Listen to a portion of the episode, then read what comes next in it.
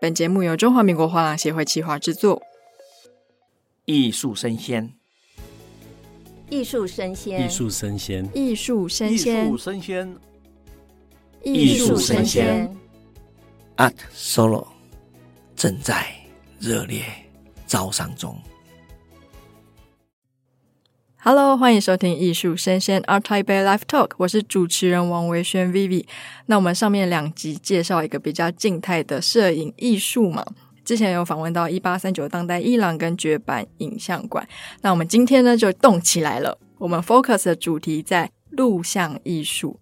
那首先呢，我们这集其实会分成两个主题，第一个先让听众们认识什么是录像艺术跟它的发展。另外一个呢，就是在巴塞隆纳国际录像艺术博览会 （Look Barcelona） 为主轴，跟大家介绍在国际上非常有名的录像艺术博览会。那我们今天邀请到的呢，是奇文画廊的负责人黄奇文女士，请黄女士跟大家打个招呼。嗨，大家好，我是奇文。是，那奇文可以请您跟大家介绍一下奇文画廊是成立于什么时候？那主要是提供藏家们什么样的收藏品呢？嗯，画廊主要我是在二零零四年创立的。画廊当时创立主要是带入了台湾比较八九零年代非常重要的那个年代的录像艺术家。那其中我们比较熟悉的就包括陈洁仁，还有袁广明、姚瑞忠、吴天章。二零零四年创立的时候，主要就是说还是希望能够将台湾的录像艺术带入国际，走入国际的学术学术的那个学术圈，还有包括整个国际的一个艺术市场。是，那我们在上一期其实有问过摄影艺术同样的问题哦，因为像这种比较数位 digital 的 content 数位内容，在收藏的时候可能会碰到一个问题，就是版次的问题。因为像录像艺术，我可能比较容易复制或拷贝。那不知道，呃，奇文能不能跟大家解释一下，假如说我今天购买这个录像艺术，然后我有这样的疑虑，那通常这些藏家这样询问您的时候，您会怎么样给他？方向指引，或是给他怎么样的回答呢？在版次上，哈，对，这个就是我们呃这么多年来一直被问的问题。是对，就像其实它本身，当然就说你在收藏录像，你比较可以联想就是摄影。那你如果把它想象它是一个动态的摄影，对不对？所以那个版次其实原来在摄影里面就存在了。那录像本身，它其实也是以版次为主，作为一种收藏的一个一个架构。在版次上面，当然录像的版次就会比较低于摄影的版次。那录像我们通常会有三版、五版到六版，所以所以一般来讲，录像的一个版次其实不会太多的。这个就是它本身版次上面的一个一个比较我们所谓的珍贵性，就是说录像录像作品本身的版次是比较低的。那因为像之前在摄影艺术上，他们就会觉得说，哎，今天这个摄影师、这个摄影艺术家，他已经达到一定的名气，嗯、所以我会发行比较多版。那今天如果是一个新锐的摄影艺术家，他们会选择就是像独家、独特性发行的版次会比较少。那在录像艺术上面也会采取类似或是同样的经营策略吗？不会，就录像本身，你在当时设定的时候，你那个版次就已经设定好了。你不会因为市场变大了啊，变 popular 或有名了，你的版次就变多了。是对，这是应该就是说，它应该是有别于所谓的摄影的这个就不太一样，对，不一样。是因为它是 print，因为它还是属于 print 跟版画这一类的，就是比较平面的，而且它是有它是物件。对，那我们其实提到就是说，录像本身的收藏它是非物件。是，那我们刚刚在录音前跟奇文在外面有稍微聊了一下，有一句话我觉得非常经典，跟大家分享。那奇文说了，录像艺术收藏不是透过拥有一个物件，而是需要转化为一种超越收藏的参与。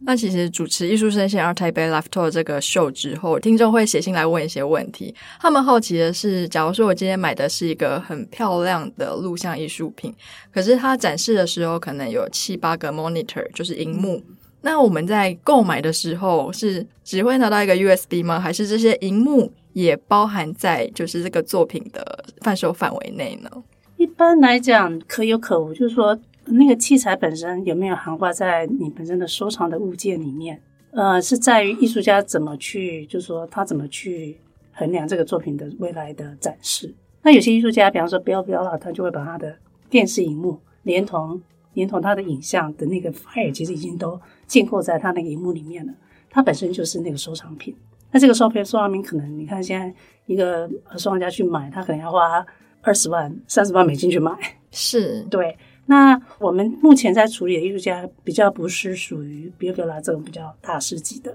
那他很多其实是从最年轻的，一直到就慢慢建立起来的艺术家。那很多其实他们在在在自己本身的制作创作上，他可能没有那么大的团队在背后 support，那他是需要经费的。所以一般来讲，就是说我们在收藏上最重要的是那那那纸证明书，嗯，certificate，它其实是。证明就是说你拥有这个本事，那未来未来可能你希望说把收藏品在展示出来的时候，那其实就是有一些 instruction，就是说你怎么去装置，你需要怎么样的一些 equipment，哦，其实会在会在这样的一个一个文件里面，就是你收藏的时候会随附的文件里面会有一些一些说明。是，真的是长见识了。因为我相信很多人都有类似的疑问，觉得说，哎，我今天在艺博会或是在画廊看到装置非常精致的一些作品，可是我真的买的时候，就算我今天拿到这些设备，所以安装我可能要自己来，可是我会有一个非常详细的说明书，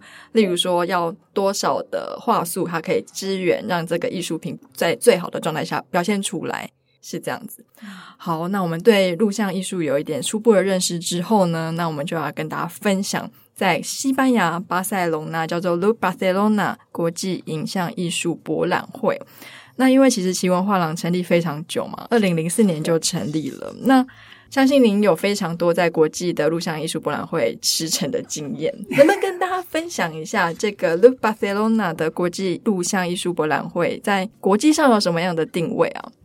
？Louvre 其实它是在二零零三年设立的。所以它其实从二零三年到现在，其实有二十年的历史了。所以你去想象，呃，一个饭店型的博览会，所以拥有二十年的历史，这是非常难得的。大部分的一些比较属于可能一些动态影像博览会，moving images art fair，它它的寿命都非常的短，而且它会随着其他的 art fair 存在。嗯，所以 Louvre 其实在在欧美，包括呃我们亚洲当然亚洲后行慢慢有介入，那它其实在整个学术性上是非常高的。就如我第二第一年参与是在二零零六年，那我呃带进去的就是陈建仁的作品。是当年其实它的整个架构就会有一个，他们会有一个所谓的怎么讲，就是一个平台是属于学术重要的学术，就是说这些所谓的所谓的录像头们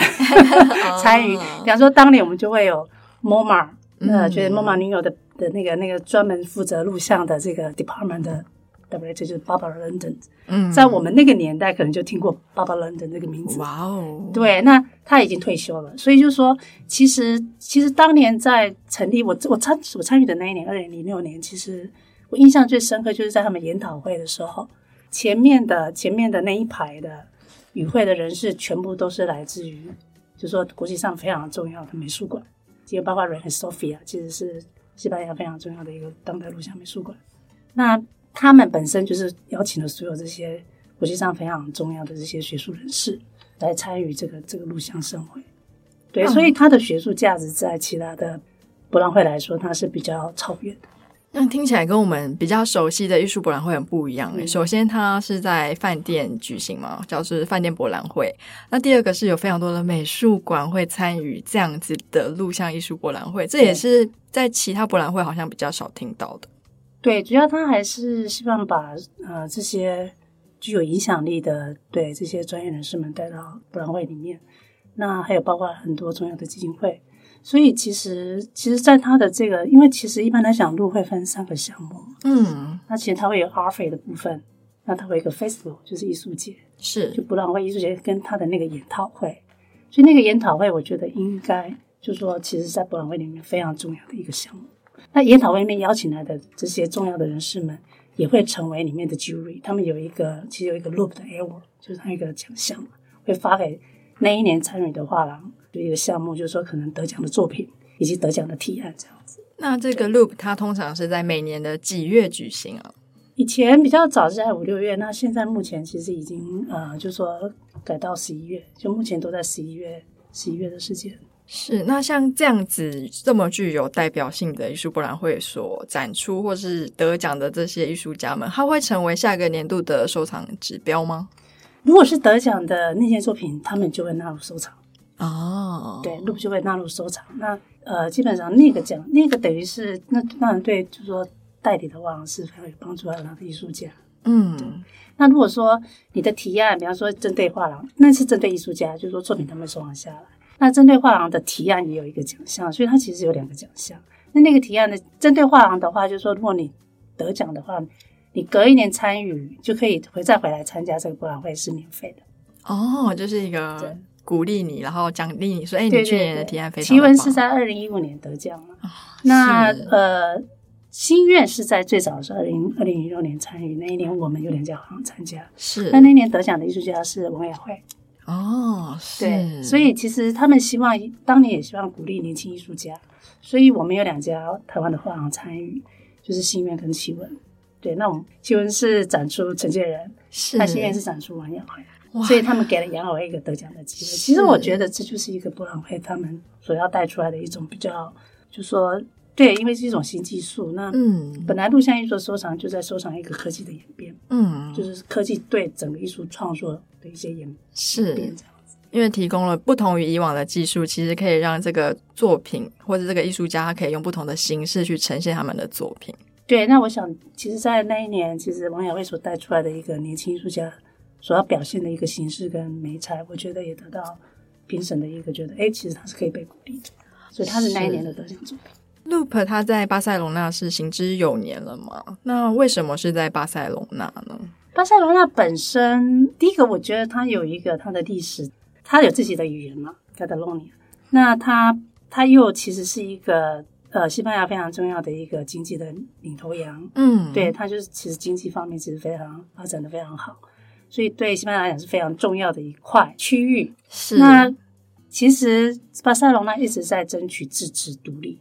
对，因为他不想要跟马德里，马德里我们就叫做 Espanol，就是西班牙人。然后巴塞罗那的话，我们叫做 Catalona，是另外一个。所以你去看他的官网，它有三个语言。哦，他有他们自己当地的语言，Catalona 跟呃 Spanish，还有另一个英文这样。是。对。那其实你看，我们当年早期也有德国的，我早期参加的时候，其实以德国为主。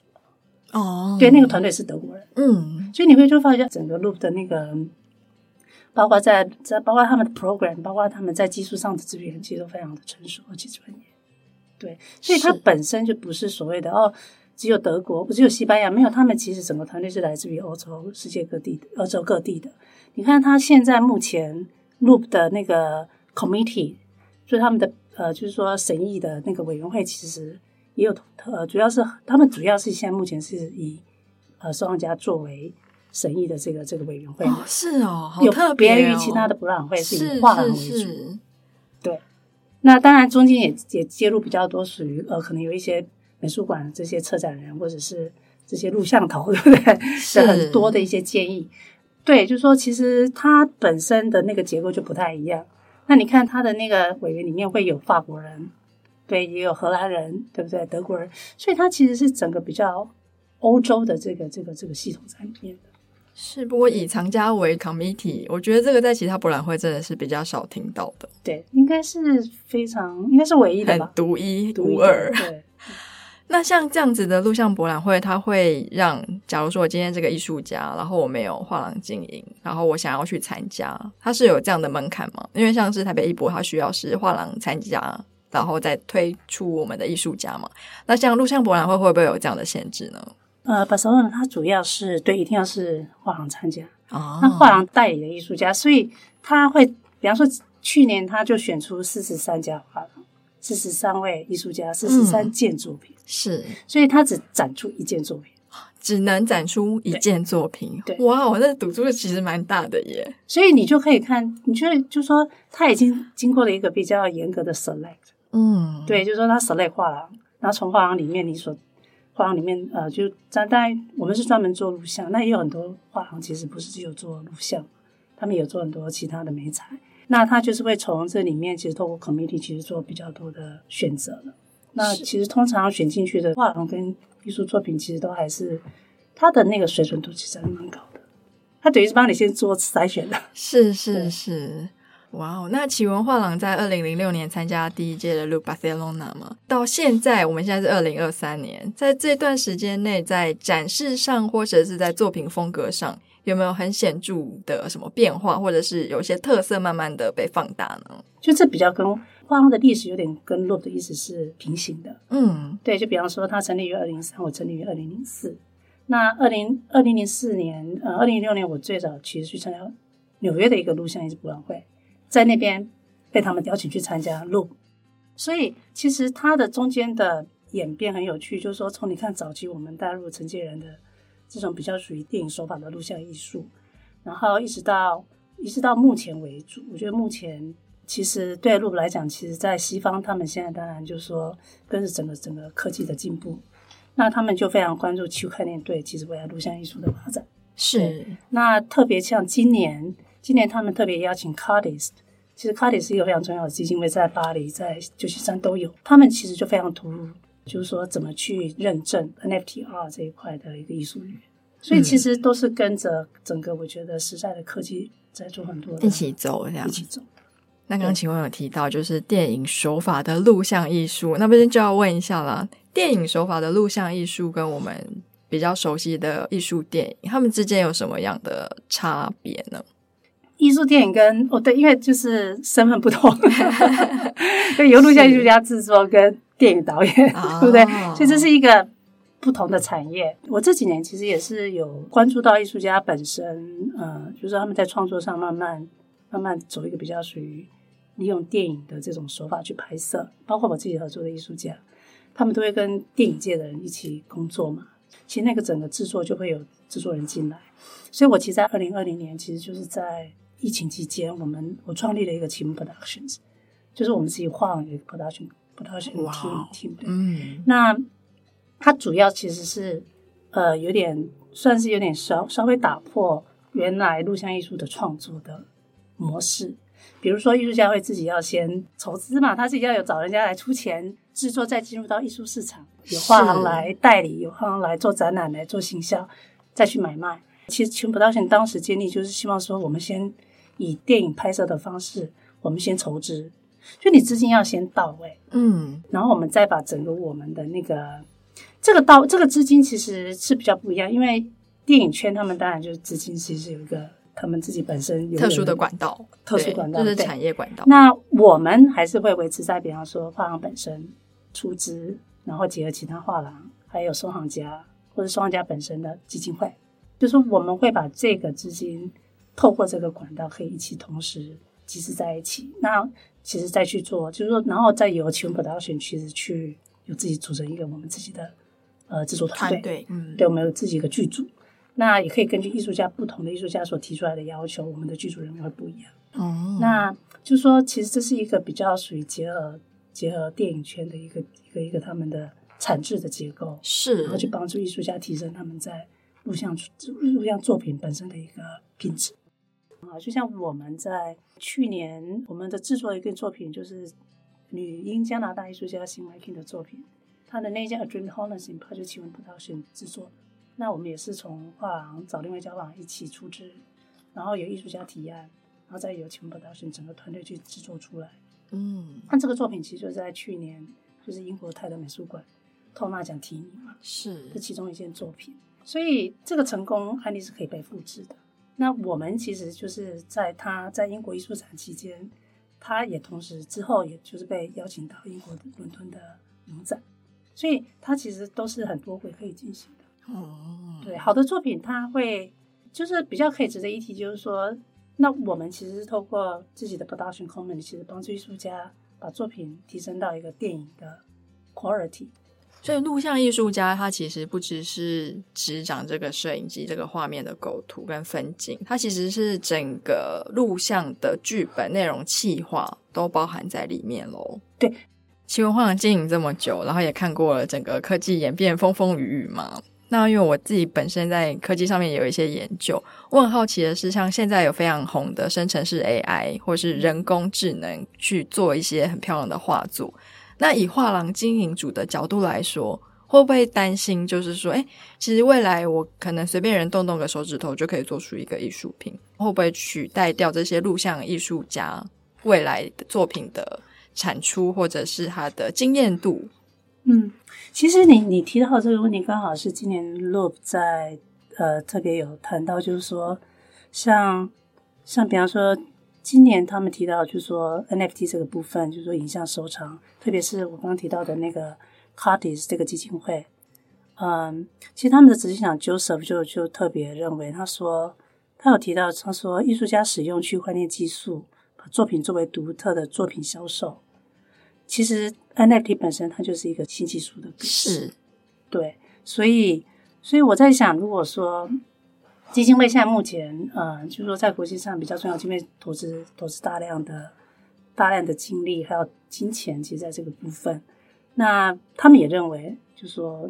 就是说 Joseph 这个执行长，他也认为时间是可以证明一切的嘛，嗯，对，所以所以我在想，那个区块链。就是说 NFT 这个其实是需要被认证的，就是他提到，就是说他的艺术语言的认证其实非常重要，画廊的介入跟我觉得未来这些博览会介入，他才能够成成熟。For example，像我们最近我们自己本身作为画廊 gallerist，我们会参与，就是说艺术家的整个他们他们创作上的一些呃，包括他们可能制作上对 support。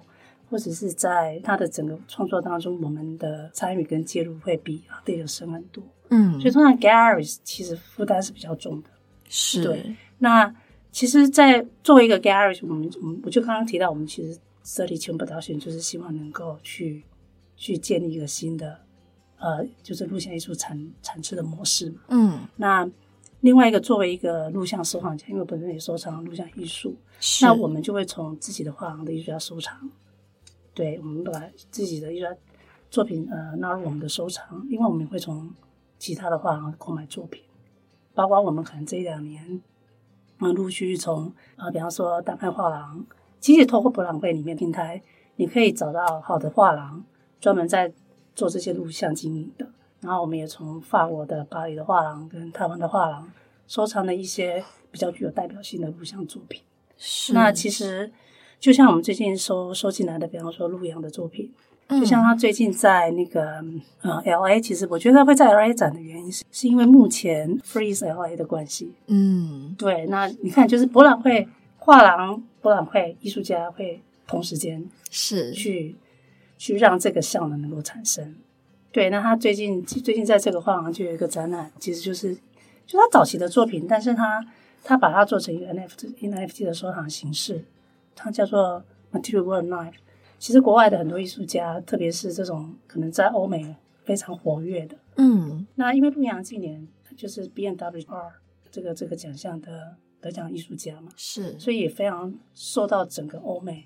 关注，对，非常非常受到关注。所以他的作品其实就是带出了所谓的外世代，就是其实基本上是三十岁到四十岁这个范畴的艺术家的一个，我觉得有一个比较。可以带出一些引导，我觉得、嗯、就是说，可以从国外的艺术家他们跟其他画廊的合作，而且这画廊主要是希望带出 NFT art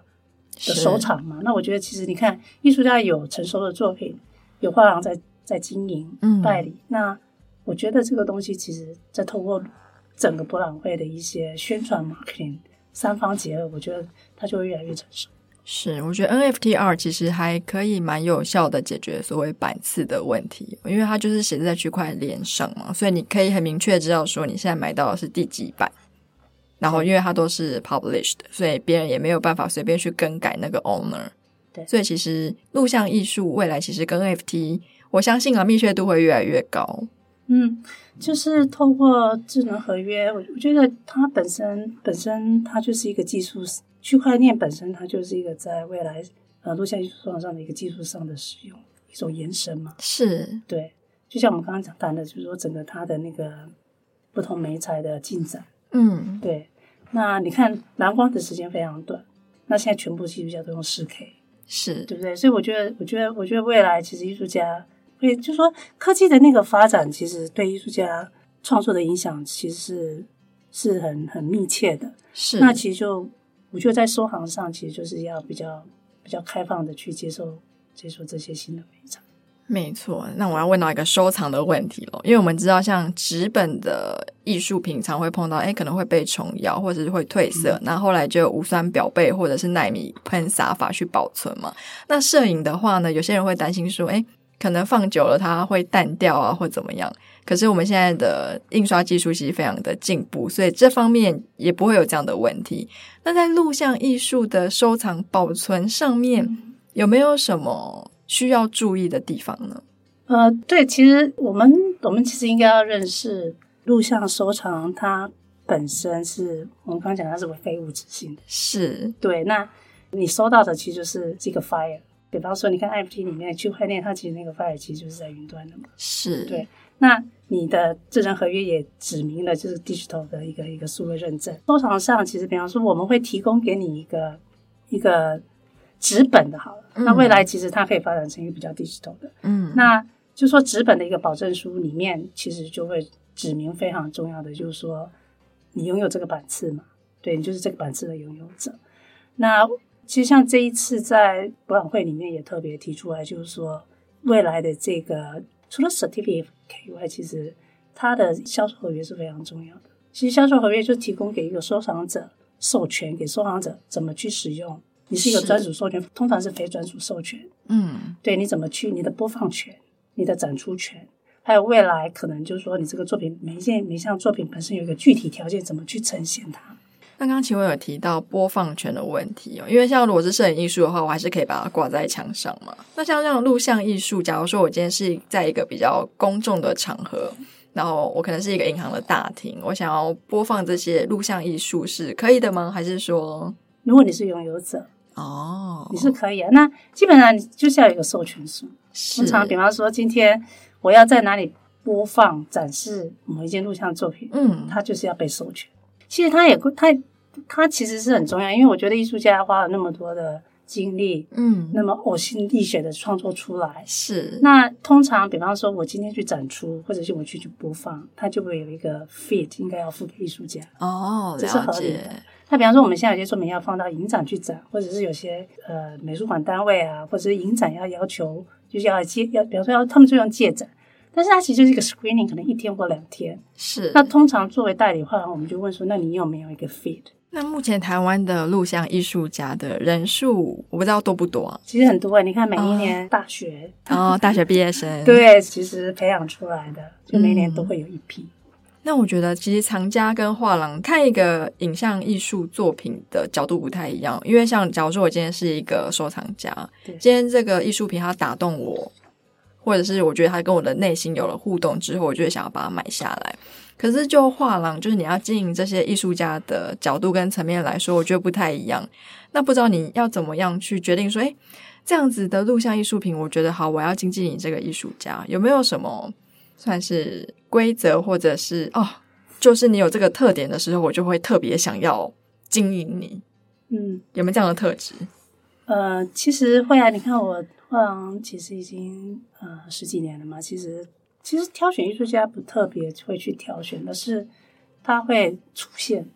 我宁愿用 appear than select。哦，好的艺术家会 appear to me。嗯，其实我不会去 select 他。哦，对，所以。通常，通常我们会比较，比方说，如果比较客观一点，我会我们要学习怎么去去观观察艺术家的创作路径。所以，一个好的艺术家他会有一个很完整的创作路径。是、嗯，对。那通常好像有时候起心动念，然后就是直觉，就是有时候是一个直观，然后、嗯、然后有时候艺术家就会就会进入到你的你的那个整个画廊的系统里面。我觉得有时候是，有时候有时候也是一个缘分。是对，那因为像这种这种发生，其实通常所带入的也是一个负担，因为它是会一个比较长时间的合作。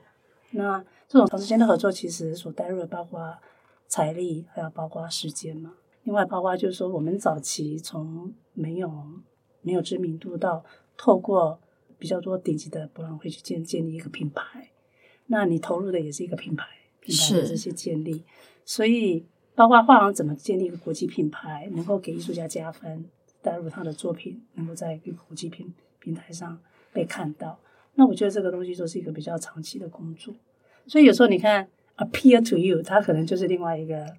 对，一个一个一个 burden。那这个可能就是一个甜甜美的负担。是。好，今天真的非常感谢奇文画廊负责人黄奇文来跟我们分享这么多关于录像艺术，不管是博览会啊，或者是收藏，或者是我们今天在像是巴塞隆纳国际艺术博览会的一些跟其他艺术博览会有什么样的不同，还有录像艺术它专属的特质，跟它未来的走向跟趋势，应该会跟着科技的演进而慢慢的往前走。那我们再次感谢奇文，谢谢，谢谢，谢谢。